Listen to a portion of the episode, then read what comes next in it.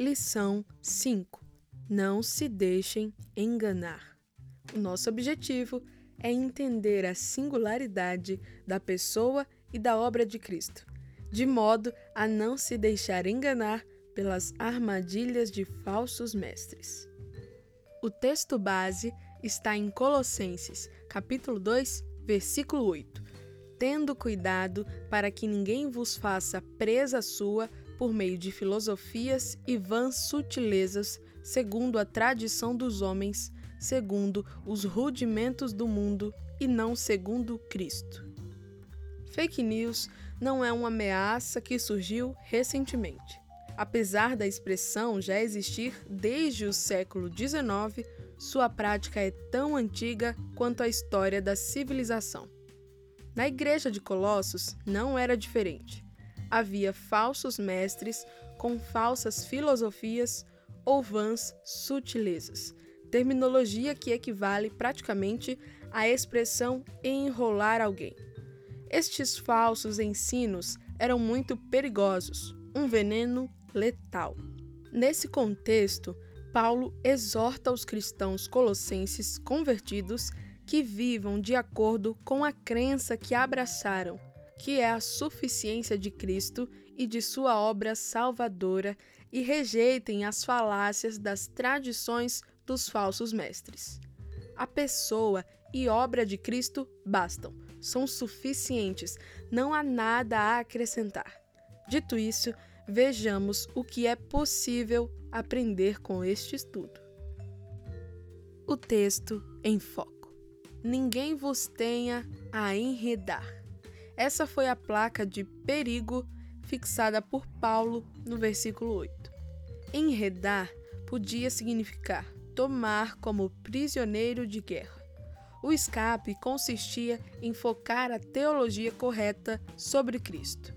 Note como o trecho de Colossenses capítulo 2, versículo 6 ao 15, repete o tempo todo as expressões ele, nele, juntamente com ele, enfatizando Jesus. Paulo faz quatro reafirmações importantes sobre a pessoa e obra de Cristo, frente às heresias dos falsos mestres. Reafirmando a suficiência em Jesus. Os falsos mestres que rondavam a igreja de Colossos não acreditavam na suficiência de Cristo.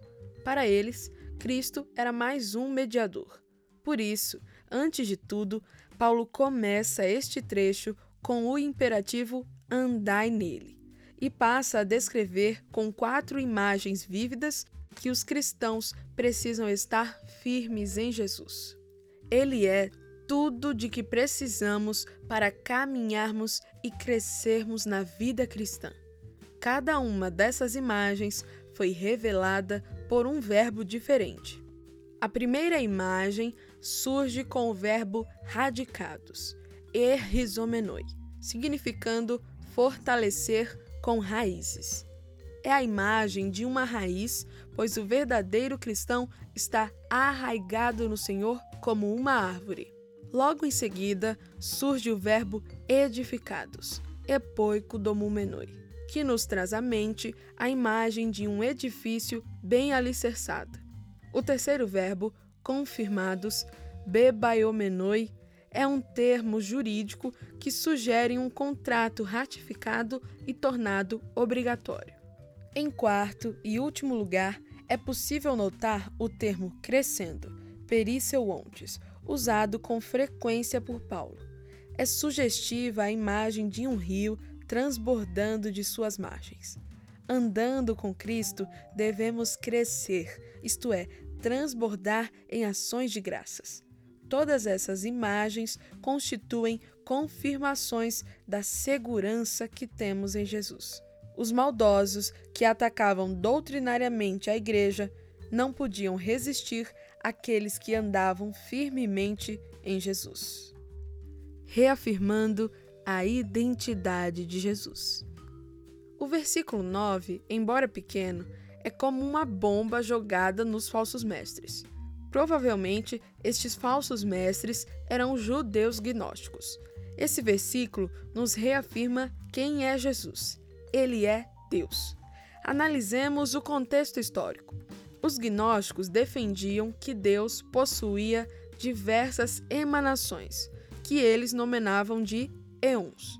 Nessas emanações, eventualmente, se encontraria o demiurgo, um ser divino menos puro que conseguiria criar e entrar em contato com a criação.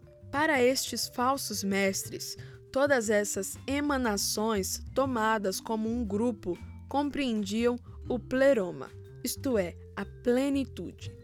Paulo refuta tais homens nos termos que eles mesmos usavam.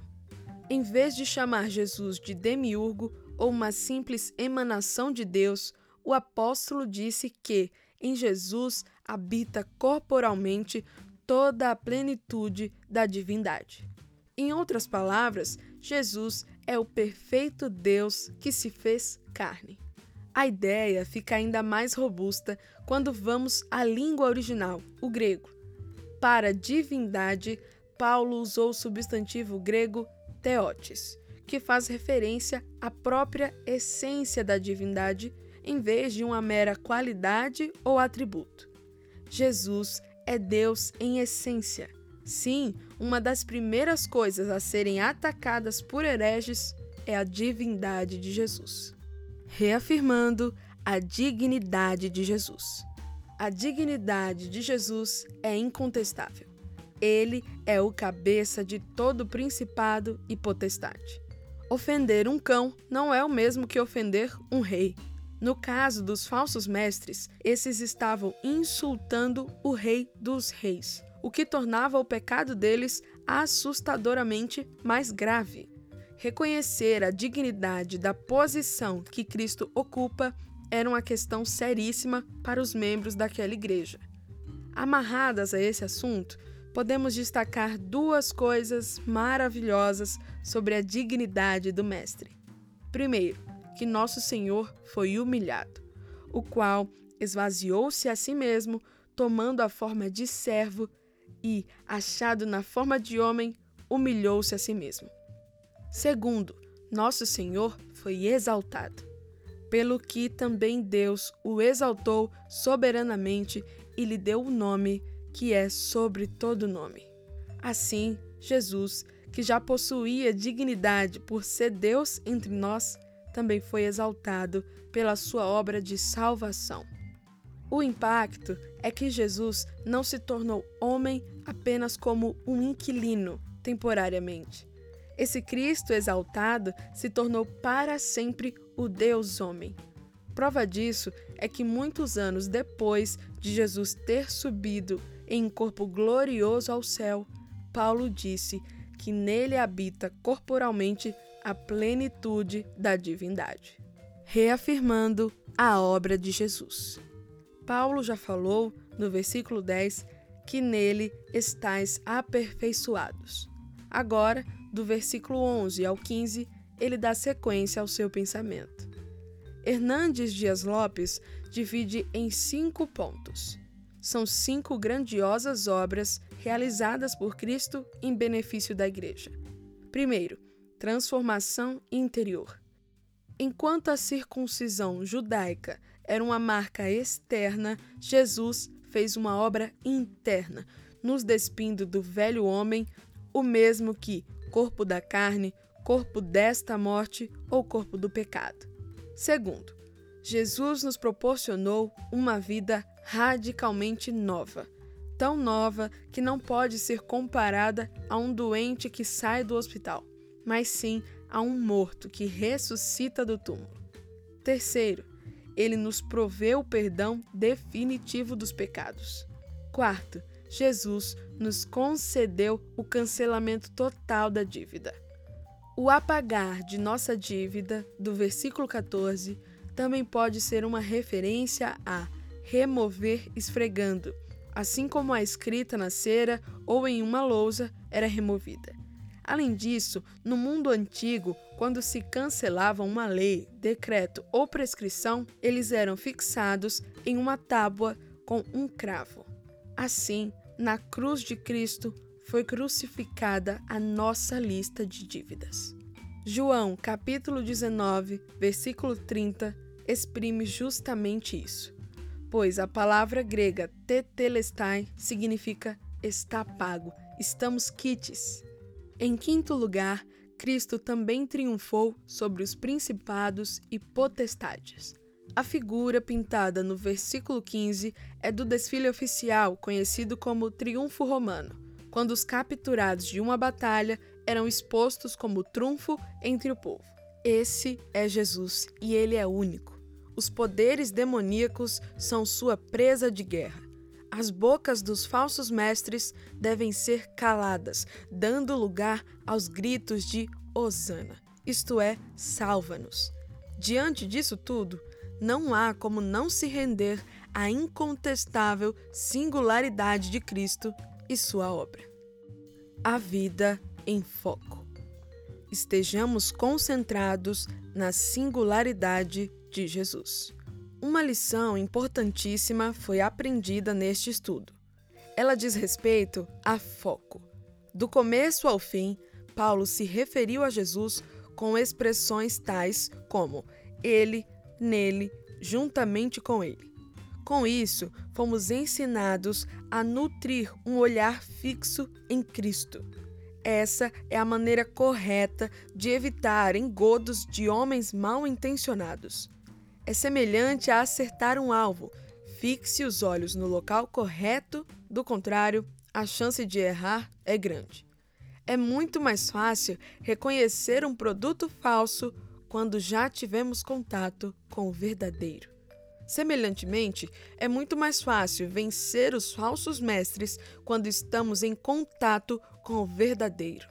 Nele radicados, edificados, confirmados e crescendo. Temos agido assim? Quanto tempo já passamos estudando o que a Bíblia tem a nos dizer sobre os atributos de Deus?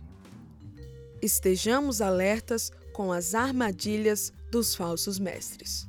Quando estamos fitos em Jesus, estamos também atentos às arapucas dos hereges. Uma coisa é consequência da outra. Estar alerta é essencial, pois normalmente as heresias se apresentam de forma sutil. Elas nem sempre possuem aquele aspecto asqueroso, com o tridente na mão. Por vezes, elas vestem paletó e gravata e até gostam de citar a Bíblia. Está escrito: Não nos enganemos. O ladrão não vem senão a roubar, matar e a destruir. Neste texto, Jesus se referia aos falsos mestres, no caso, os fariseus. Ninguém rouba, mata ou destrói sem fazer isso na surdina, sorrateiramente.